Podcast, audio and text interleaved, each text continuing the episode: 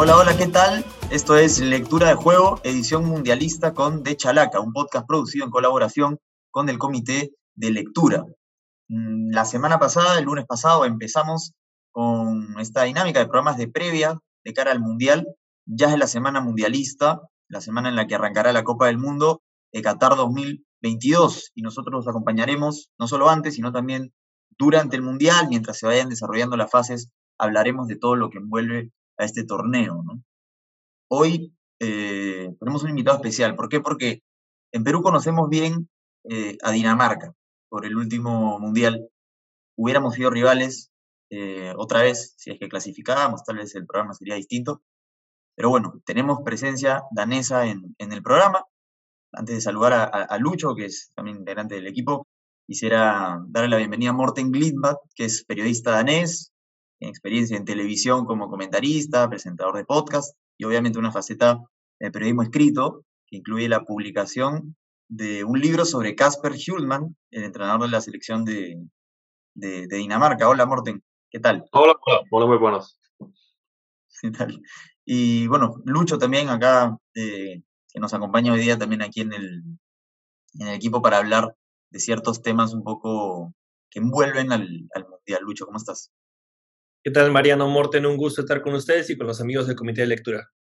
Y bueno, perfecto. Y, a ver, a los dos, tal vez un poco más para Morten, que, que, quisiera arrancar este programa hablando un poco sobre, sobre un caso que envuelve a la selección eh, de Dinamarca. Ha salido la noticia la semana pasada de que se le ha prohibido a la selección masculina de Dinamarca usar camisetas de entrenamiento con un mensaje a favor de los derechos eh, humanos. Creo que la FIFA lo prohibió a partir de, unas reglas eh, que tiene que no permite mensajes políticos. Eh, y eso creo que nos ayuda a pensar un poco a todo lo que envuelve a este mundial sobre el tema de los derechos humanos en, en Qatar. ¿Cómo Dinamarca creo que es uno de los países que más se ha pronunciado en contra de esto? ¿O cómo es que ha ocurrido ahí cómo se han pronunciado sobre el tema de los derechos humanos y, el Mundial en Qatar. Sí, sí, tienes razón. Creo que pues aquí en Dinamarca se habla más sobre derechos humanos que, que de fútbol. Además, análisis de, de, todos los problemas eh, de tener a Qatar como anfitrión del, Mundial, hablando sobre cómo son eh, los equipos de Australia, de Túnez, de Francia y cómo está la situación de, la selección de Dinamarca. Ese es el, el tema que es eh, que, tiene todo el, toda la importancia aquí en Dinamarca y, tienes razón que, que, la noticia sobre las, las camisetas es no es la primera vez que, que hay, hay, un aspecto fuera del fútbol que, que, es la, la noticia, eh, pero es, es, es, es, un, es un tema que, que otra vez nos muestran a, los daneses que, que, que, la FIFA no, no, da, no da importancia a los derechos humanos, porque, porque según la Federación Danesa, según el seleccionador, dar apoyo a derechos humanos no es un, no es un mensaje político, eso es un, eso es un, mensaje un mensaje humano que, que, no debe, debe ser un problema, pero, pero lo es y, y hay muchos, muchos, eh, muchas críticas aquí en Dinamarca, hay mucha gente que quiere que Dinamarca boicotee al, al, Mundial, que, que, la selección no va y por eso es un, es un aspecto muy, muy complicado. Bueno, sí, de hecho, justo veía que la FIFA se sostenía en en, una ley que decía que los equipos no deben tener lemas o, mensajes políticos.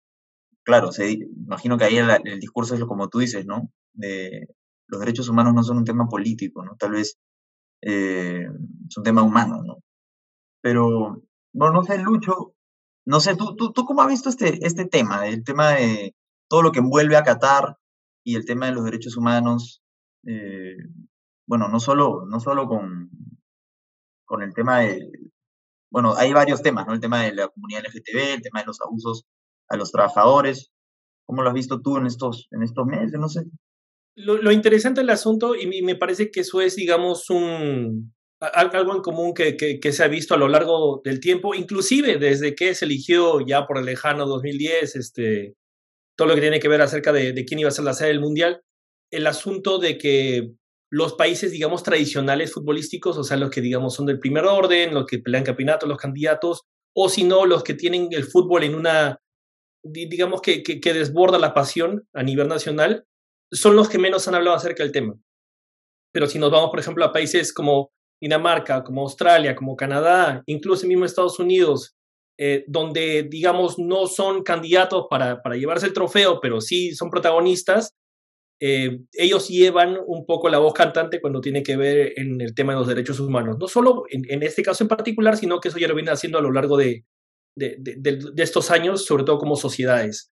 Y eso se va notando eh, y esos son los que más están tratando de brindar otra perspectiva acerca del Mundial. Y, y, yo creo que por eso en esos países no es tanto la emoción de lo que viene a ser, sino también como que una manera de concientizar a su población de todo lo que está ocurriendo y están trabajando conjuntamente con sus elecciones nacionales. A la misma vez los medios de comunicación también hacen su parte para que haya no solamente programas especiales, artículos, reportajes, incluso programas enteros acerca de lo que se hable para que de esa manera este, brindar un poco de conciencia acerca de todo lo que está atrás de simplemente cuando, cuando rueda el balón dentro de una cancha. Claro, y, tú lo dices bien, ¿no? O sea, es un tema de, muy de conciencia, ¿no? O sea, de generar conciencia y de saber cómo, ok, vamos a ir a Qatar, pero ojo con esto, ¿no? Porque justo, Morten, tú, tú, tú decías que se intentó hacer, o se intenta, hay gente que dice que quiere boicotear el, el, Mundial, ¿no? Sé que hubo algunos intentos en, en Noruega también, o en Alemania, pero igual todos van a jugar, ¿no? O sea, ¿qué se puede hacer o sea, se puede no jugar el Mundial, o sea, ya es tarde, ¿no? Pero, eh, ¿qué se puede hacer? ¿Dónde marcamos la línea? Ahí crees tú con estos temas en donde creo que muchos países están de acuerdo que, que no sean, vas a jugar el Mundial, ¿eres cómplice o no eres cómplice, ¿no? O sea, porque el boicot es imposible, ¿no? sí, sí, ahora es, ahora es imposible, ahora no, no, no va, no, no, va a pasar.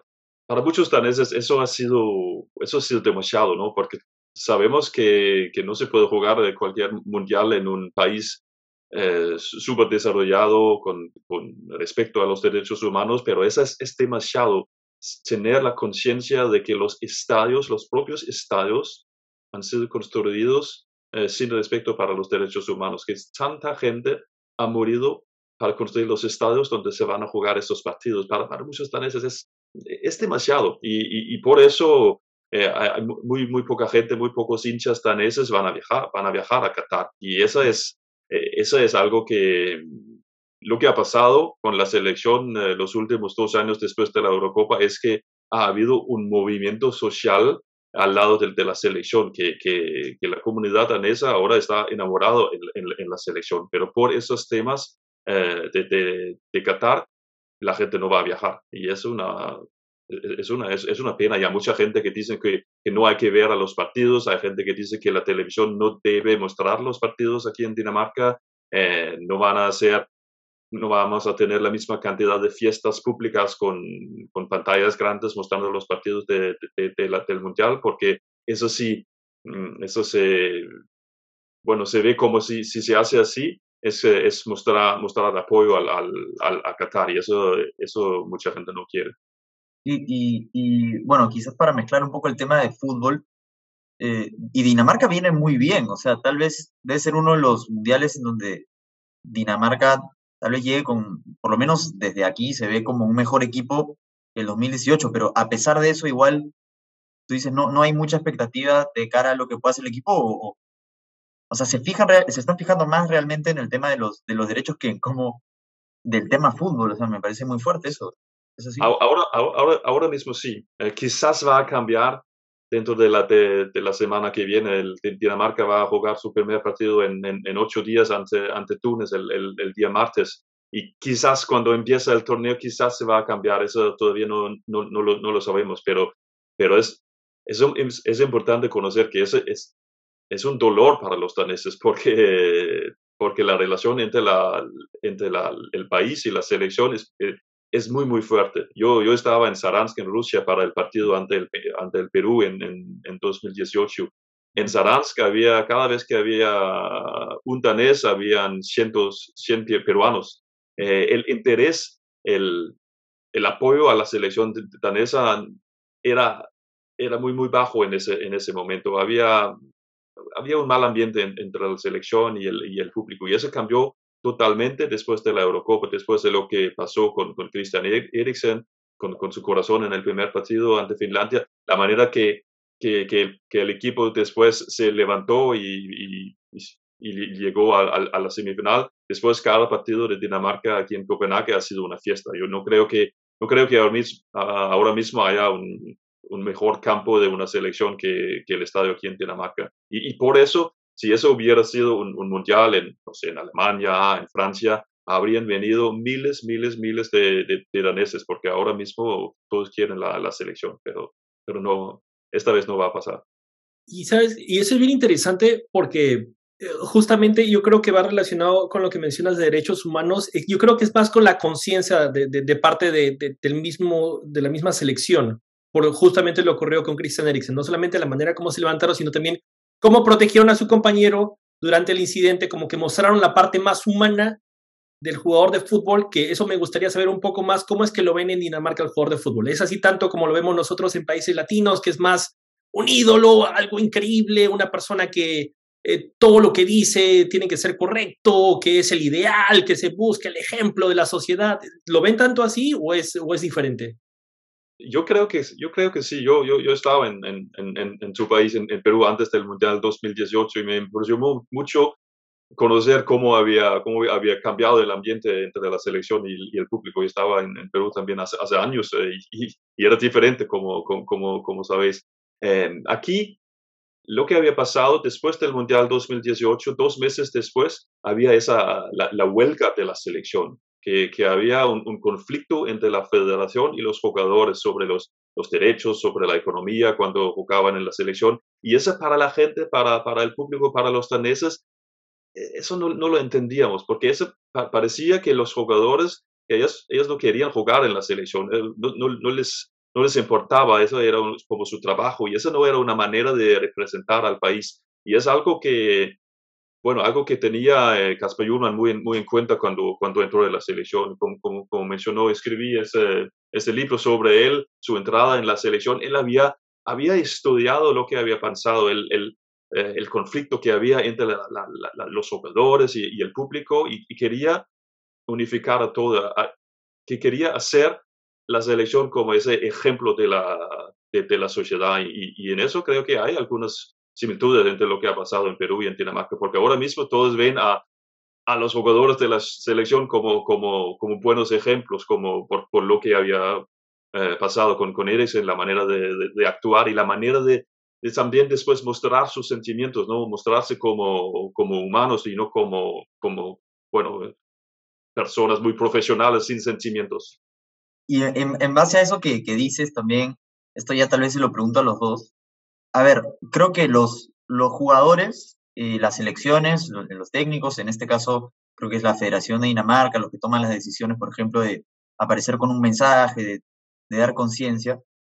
Yo lo comento para la gente que ahora está viendo, escuchando, eh, o sea, los hinchas en general, personas que van a ver el Mundial, y también los periodistas, ¿no? O sea, si ya no se puede hacer nada, eh, el Mundial se va a jugar eso, ¿cómo debemos nosotros afrontar esto, ¿no? O sea, como, olvidarse de eso mientras sean los partidos, de qué manera podemos generar conciencia o, dejar claro el mensaje de que, ok, este mundial está manchado sin dejar de, cubrirlo y de seguirlo, porque al final es algo que nos encanta. Sí, es, un aspecto muy difícil. Yo trabajo también con, la TV2 de Dinamarca, que tiene los derechos para los partidos de la selección. Y, bueno, hace, dos meses yo trabajaba junto con, eh, con Brian Lautro, que fue, bueno, que fue jugador en la selección de los años 90, o jugó en, en el Milan, en Rangers, en el Chelsea, el, el hermano de, de Michael, como, como, sabéis. Pero después de que, de que Brian participó en un, un, anuncio, un comercial de, no de Qatar, pero de Dubai, pero también promocionando al, al Mundial, el, la, la, TV2, bueno, tenía que decidir que, que no, no podemos trabajar con él, porque no, no se puede hacer, eh, hacer público hacer comercial eh, para el mundial. Hay un, es algo que, que las, televisiones que no quieren promocionar a, Qatar, no quieren mostrar imágenes que, que muestran a Qatar como, como un país bonito, que es lo que quieren, eh, quieren los de, los, de Qatar. Y, eso es bien interesante. ¿Ocurrió algo similar eh, con respecto a Rusia, por ejemplo, o, no hubo, digamos, ese, esa, esa forma de, del trato? No, porque creo que ahora muchos, muchos pensamos que, bueno, Rusia era más o menos igual, ¿no? Como, como Qatar, que, que la razón por qué, eh, por qué tenía Rusia el mundial era para mostrar el, país de una manera muy, muy específica, pero, pero no, no, no era tan obvio, no, no lo sabía todo el mundo. Y ahora, por lo que ha pasado, por, por la, la manera, por, por todo, toda la cobertura que ha tenido en, en, la, en la prensa, en los medios aquí en Dinamarca, que ha sido, que ha sido mucho, y no, no solo en, en, los, en los diarios deportivos, pero en, todos los, los, medios, que, que ahora no, no se puede, es, es muy, muy, muy difícil hacer ese, bueno, dividir y decir, bueno, yo, nosotros solo tratamos del, del fútbol y, la política es otro aspecto, porque parece, es tan, tan unificado que, que es difícil, difícil manejarlo y, bueno, hay, hay los que dicen que, que, también tienen culpa los, los periodistas que van a Qatar para cubrir el fútbol, que, que, que eso no se puede, puede, hacer porque eso también es hacer, hacer pública para, para, para Qatar. Y eso, eso, eso no pasó en, en, en Rusia. Bueno, creo que aquí también se ha criticado un poco eso. No, no, sé, es cierto que creo que no hay que, no se puede decir uno es peor que el otro a veces, pero creo que este mundial igual tiene más cuestionamientos que el, de Rusia, ¿no? O sea, ahora, por ejemplo, está para, no sé, para los que nos, nos escuchan y, y nos ven, eh, hace, la semana pasada, un exfutbolista, Khalid Salman, me parece es un embajador del mundial, dijo en una entrevista a la televisión alemana eh, que van a tolerar, digamos, a los visitantes del colectivo LGTBI, pero que dijo después que la homosexualidad es un daño en la mente, ¿no? O sea, ese tipo de declaraciones son las que, que, están a semanas del, del, Mundial. Entonces, yo no sé si, bueno, no, de hecho no recuerdo que en Rusia haya habido declaraciones abiertamente tan eh, discriminatorias hacia ciertas poblaciones, ¿no? Y aquí la FIFA ha respondido, por eso la FIFA en ese caso no dijo nada, dijo que sí va a permitir que haya mensajes pro eh, LGTB, eh, como banderas o algunos países van a usar la cinta de capitán, me parece Alemania, pero claro, no se sabe qué va a pasar afuera, ¿no? Eh, no sé, digamos, la homosexualidad, por ejemplo, está penada en, Qatar, o es ilegal. Los hoteles, yo no sé si acepten a parejas homosexuales, o sea, y por eso ahí es donde, donde yo, voy ya lo pregunté un poco, pero ¿dónde marcamos la, la línea con esto, no? O sea, porque claro, en los estadios se encarga la FIFA, pero fuera de ellos, ¿quién, quién se hace responsable ¿no? de, lo que, de lo que pueda pasar? Sí, yo creo que, bueno, por lo menos la, la, mitad de la prensa danesa que va a Qatar es, es para cubrir los aspectos fuera del fútbol, uh, quizás, quizás más. Y, y, y, ha, sido un, ha sido un tema muy complicado para la Federación de Dinamarca, porque muchos aquí ven a la Federación que ellos están al lado de la FIFA, ¿no? Que, que, que no hacen no hacen lo que debe hacer, no, no, no, no, no, dice, que, no dice todos los problemas que, hay, que, hay que hacer más, dice mucha gente sobre la selección y eso es sobre la federación. Y eso es un poco, creo que muchos, mucha gente de otros países, por ejemplo de Perú, quizás ven a, la selección o la, la, Federación de Dinamarca como una, de las federaciones que, que más hacen para, para mostrar su, su oposición a, a, a, lo que pasa en Qatar, pero eso muestra eh, la, importancia que tiene aquí de, Dinamarca. Y muchos dicen que, que la, la, selección, los jugadores deben hacer algo, deben decir más y, y bueno, eso es, es, algo que vamos a esperar porque van a, van, a, van a recibir un montón de preguntas cada vez que, que va a haber una rueda de prensa, una zona mixta en Qatar, los jugadores daneses. Yo estoy seguro que, que la mitad de las cuestiones serán sobre derechos humanos y no sobre fútbol. Y, en realidad tiene sentido porque al final de cuentas no podemos alejar tanto lo que pase ahora afuera con lo que solamente pasa en los estadios por hora y media, ¿no? O sea, la idiosincrasia de un país, la sociedad, la forma de ser no va a cambiar en absoluto simplemente porque hay un torneo o no, porque al final de cuentas no van a cambiar su modelo de vida su estilo de vida simplemente porque hayan visitado. Lógicamente, lo que busca hacer Qatar es hacer reconocido y tener buena prensa, pero en este caso no va a ocurrir. Mi pregunta, Morden, más, por, más va por el lado de esos periodistas que van a ir a cubrir a Qatar. ¿Hay algún tipo de, de, temor acerca de lo que pueda ocurrir? Sobre todo, eh, me refiero a los que van más a hablar sobre temas sociales. Eh, ¿Tienen alguna, algún tipo de, de protección extra, digamos, por ese sentido? Sí, sí, hay, hay bueno, hace unos días yo en, en, TV2 de Dinamarca había un, diálogo entre los de la Amnesty International para, para tener más conocimiento sobre, sobre los aspectos, pero sí, sí hay, eh, bueno, habla, mucho la, también la Federación de Periodistas aquí, conocemos las historias de los periodistas eh, de Noruega que, que, que fueron carcelados en, Qatar hace, hace, unos meses y hay historias sobre la eh, bueno, cómo proteger, por ejemplo, sus, sus, sus, teléfonos móviles para que no, para que no se, se, se puedan ver. Y, y, sí, sí, sí. Y hay, y hay mucha, muchos periodistas también que, que, no, bueno, que no, no quieren ir a, Qatar porque, es, porque no, no, no les, eh, no les interesa tanto eh, venir a, a, este país para cubrirlo. Claro. Y Morten, de, de hecho, esto ya lo comento más a Lucho, pero o sea, a mí, por ejemplo, me, me, parece interesantísimo por el contraste. O sea, aquí en Perú nadie ha hablado de eso, o sea, nadie, creo que nadie lo ha tocado a profundidad, no, no hay interés en el tema. Entonces, me parece un contraste interesante. Y tal vez no solo en Perú, ¿no? Tal vez en, en toda Latinoamérica, ¿no, Lucho? O, o, la, la, verdad que la única, el único, digamos, persona relacionada al fútbol dentro de Sudamérica que ha intentado decir algo o que ha participado en alguna manera ha sido Sebastián Coates, está haciendo una pequeña como no es miniserie, pero llega a ser como un pequeño reportaje que está haciendo FIFPro, que al final de cuentas sabemos que es la Asociación del Sindicato de Jugadores Profesionales, que están haciendo acerca de ellos. Han participado también Jackson Irvine de Australia, la selección australiana, y también ha participado Mark Anthony Kay eh, de la selección de Canadá. Entonces, como que están hablando un poco más acerca de los derechos humanos, la comunidad LGTBQ. Entonces, eso es la única parte, creo que se que se ha llegado a hablar acerca del tema. Y, termina siendo interesante porque el gasto justamente va a venir de, esos, de esos países, digamos, latinos, eh, hacia la producción y todo lo que tiene que ver con instalarse en Qatar y grandes producciones. Entonces, como que demuestra un poco la, la, desconexión que se siente y por eso hablaba al principio del hecho de que no... Es, es bien interesante que no se llegue a hablar acerca de ello, a, a pesar de que, de que es un tema tan, tan relevante y sobre todo en estos últimos meses y sobre todo, como tú lo mencionabas, Mariano, con, con estas declaraciones que hacen miembros de la Federación de Qatar, del gobierno de Qatar, que lo único que hacen es como que poner mucha más leña al fuego, ¿no? O sea, cuando no hay necesidad de hacerlo, lo traen otra vez el tema, entonces se vuelve a hacer esta, esta, esta bola de nieve que va creciendo, va creciendo y no sabemos cuándo es que va a chocar al final de cuentas.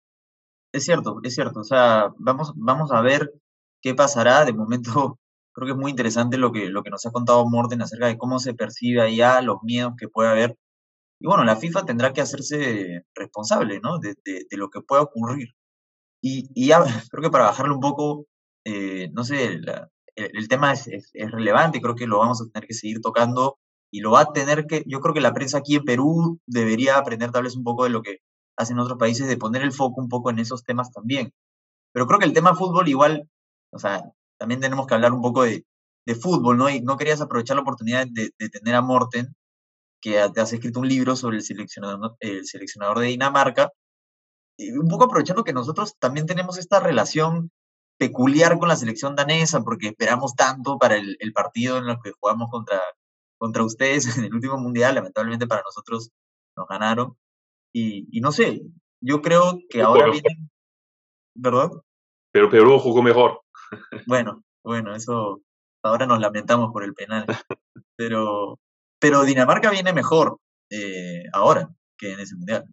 Sí, sí, ha, ha crecido mucho. Eh, empezando un poco antes del último mundial, eh, estaba empezando el crecimiento de, de, de Dinamarca y, y, a partir de ahí ha, ha, ha seguido creciendo. Y, y, hay, hay, hay, muchos jugadores daneses que juegan en, en, en grandes clubes europeos y, y, por eso es, no, no fue una sorpresa gigante que Dinamarca uh, sería capaz de ir a la semifinal de la Euro, Eurocopa, pero las circunstancias tan especiales uh, con, con, lo que pasó con Christian Eriksen hizo que fue una, una fiesta monumental para todo el país y, y después ha, ha seguido creciendo el, el, el equipo, se está mejorando cada partido que juega. Ha ganado a Francia dos veces en 2022 en, en, en la Nations League y, y por eso hay, hay, muchas esperanzas de que, de que Dinamarca pueda tener un, muy buen papel en, en, el Mundial. Lucho, no sé tú cómo, cómo o bueno, ¿qué, ibas a decir? decir algo? Sí, sí, justamente quería ver, y, y, y, en, parte de lo que mencionas, esto también justa, mencionaste que era también eh, en base de lo que la forma que creció este, debido al incidente que, tuvo Christian Eriksen en la Eurocopa, pero también qué tanto le ha aportado eh, Caster Human a esto, ¿no? ¿Qué tanto ha sido la, filosofía? ¿Qué tanto ha cambiado en el, que ustedes lo ven desde adentro, ¿no?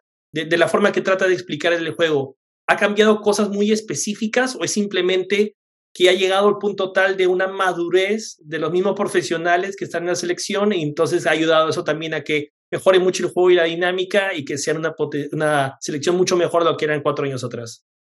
Sí, fue, fue muy especial cuando, cuando llegó a la selección, porque yo ya estaba trabajando en mi libro sobre él cuando algún día me, me, me dijo, oye, Morten, eh, me está llamando desde la federación, me quieren como seleccionador. Y, y eso fue una, una, sorpresa gigante para mí, porque, porque en ese momento la selección nunca, nunca perdió con, con Okehara, que fue el seleccionador en el Mundial cuando jugamos ante el, ante el Perú. Él estaba haciendo resultados muy, muy buenos, pero dentro desde la federación, el, el director deportivo, él, él tenía un sentimiento de que podría crecer incluso más y veía en Yulman un seleccionador que podría mejorar la manera de, de, jugar, hacer Dinamarca a, a, una selección que, que, juega un, un, fútbol más ofensivo que lo que vimos en el Mundial de 2018 y que también tenía esa capacidad de, unificar a la selección con, con, con, la, con la gente, que, porque en eso habíamos perdido algo. Y, y es, bueno, es lo que ha hecho. Dinamarca juega un, juega un fútbol más, más ofensivo, más, más técnico, con más, más calidad, más, eh, más, jugadores finos. Sigue, sigue, teniendo su fortaleza eh, en, en, lo defensivo, con una, defensa muy fuerte, con Simon Kjær, con Andreas Christensen del Barcelona y con, con Kasper Schmeichel, pero, pero está, eh, está, está queriendo llevar los partidos, dominar los partidos con la, con la pelota más, más, que, más que hicieron antes. Y en eso ha, ha logrado mejorar y, subir el, nivel incluso más del, de, la selección.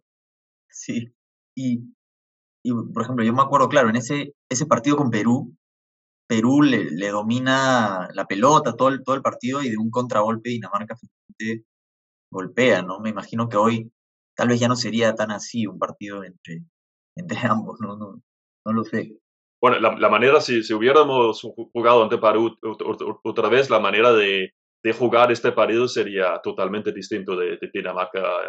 Ahora mismo Dinamarca no habría aceptado renunciar la pelota eh, en un partido ante un país como, como, el Perú. Y ustedes, esto, esto lo pregunto ya un poco más del Mundial en general. Nosotros aquí, o en, no sé si en Sudamérica o en Perú, pero por aquí vemos a Brasil y Argentina como los, los favoritos, por, lo menos yo lo veo como los dos favoritos para el Mundial, y creo que mucha gente también. Eh, sucede lo mismo en Europa, porque en los últimos años ha habido esta supremacía europea, eh, que ganan los mundiales ya desde el 2006, pero esta vez, por lo menos aquí, se siente como que ya le toca a un sudamericano. No sé si desde ahí lo ven igual o porque ya no hay amistosos entre Europa y Sudamérica, entonces no sé si tienen la misma sensación. Sí, yo, yo, yo diría lo, lo mismo. Eh, de una parte, viendo, a, viendo al desarrollo de Argentina y Brasil, que, que, que bueno, los, los dos parecen más, más, más ordenados, más, más, más claros, saben lo que quieren hacer. Han tenido a, a un seleccionador durante un tiempo, tiene un, un grupo de jugadores que, que, que, es muy unido. En otros mundiales ha, ha llegado un poco más confundidos los, los dos, ¿no? Pero, pero, esta vez me parecen muy, muy, muy fuertes. Y, y aquí en Europa, bueno, yo no, yo no veo ninguna de las grandes selecciones europeas en un momento óptimo ahora mismo. Yo, yo, no, yo no vería a un, a un campeón del mundo europeo ahora mismo. Yo no sé. Eh, bueno, Francia tiene sus jugadores, pero también tiene sus problemas. Y bueno, ha perdido dos veces ante Dinamarca este año. Ese, ese, ese, ese dice algo. Y los otros, Inglaterra tampoco, Alemania, no sé, España, y, por eso yo, yo, yo, estoy de la, misma, de la misma opinión que esta vez debe ser Brasil o Argentina. Lucho, no sé tú cómo, cómo la ves. también, también tiene que ver de la forma como, lo, como consumimos el deporte, ¿no? Y entonces, lamentablemente, en, esta parte, de, en el cono sur, lo consumimos más en todo lo que tiene que ver con Argentina y lógicamente se lo escucha más. Y también ayuda el hecho de que Messi ha tenido este rebote a comparación de lo que estaba la temporada pasada, porque si el Mundial hubiera sido el año pasado, de repente Messi este, no hubiera estado en su mejor forma y hubieran tenido problemas, viene jugando muy bien en el PSG, tienen un buen grupo y también lo que han conseguido con Scaloni ha sido unirlos más.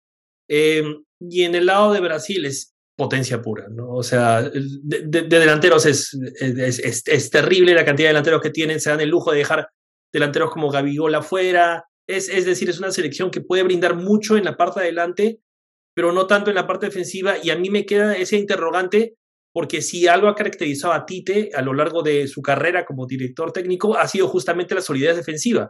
Entonces, renunciar un poco a esa solidez defensiva para poder tener a todos esta gama de jugadores habilidosos en la parte delante de Brasil, no vaya a terminar costándoles en la parte defensiva. Em, y lo de Europa, simplemente por la manera, por los nombres de los jugadores y cómo están jugando, creo que puede Portugal, digamos, dar una sorpresa, pero todo depende de la mezquindad de Fernando Santos y si terminan teniendo a un Cristiano Ronaldo que en las últimas temporadas ha desaparecido totalmente en lo que tiene que ver con clubes. Yo, yo estaba en Portugal comentando el, el partido Portugal-España en, en, septiembre y me, cómo me decepcionó Portugal, porque viendo a, los nombres, a los jugadores, Portugal debe ser quizás el, país, la selección europea con, con, más nivel, pero la manera de afrontar este partido, la filosofía de Fernando Santos que parece que no, no encaja con, con, la calidad de los jugadores que tiene y por eso ah, yo, no, yo, yo no veo a Portugal ganando el Mundial. Sí, tendría que cambiar mucho internamente para que ocurra eso. Y bueno, eh, Dinamarca que tiene que salir de ese grupo primero, porque si le toca segundo del grupo, probablemente le toque con Argentina en octavo de final, y ahí tal vez esté un poco complicado el, el asunto, aunque yo creo que en verdad también Dinamarca le puede hacer partido em, a cualquiera, ¿no? Y bueno, para ir cerrando ya, el programa, creo que porque ha sido una, gran charla, creo que nos has dado una visión que tal vez no tenemos mucho de este lado del mundo. Así que nada, te, te, agradecemos y creo que si bien hemos terminado hablando un poco de los candidatos, que creo que siempre está bueno hablar un poco de fútbol, porque no hay que perder de vista eh, todo este tema que envuelve al Mundial y del que hemos estado hablando durante la primera parte del programa. Eh, es un Mundial muy manchado y creo que, que vamos a tener que, que, hablar un poco de eso en este mes eh, que viene. Muchas gracias, Morten, por estar con nosotros. Gracias. Qué grande hubiera sido otro enfrentamiento entre Dinamarca y Perú, pero bueno, esta vez no. Bueno, nos hubiera encantado la, la revancha, Lucho, ¿no es cierto? 2026. eso, Ahí eso. Ahí será. Y bueno, muchas gracias a, a, todos los que nos, nos, han visto, nos han escuchado. Volvemos eh, la próxima semana a hablar ya sobre lo que será eh, la inauguración y el primer partido del Mundial entre Qatar y Ecuador y nos veremos seguramente durante todo este mes. Así que muchas gracias.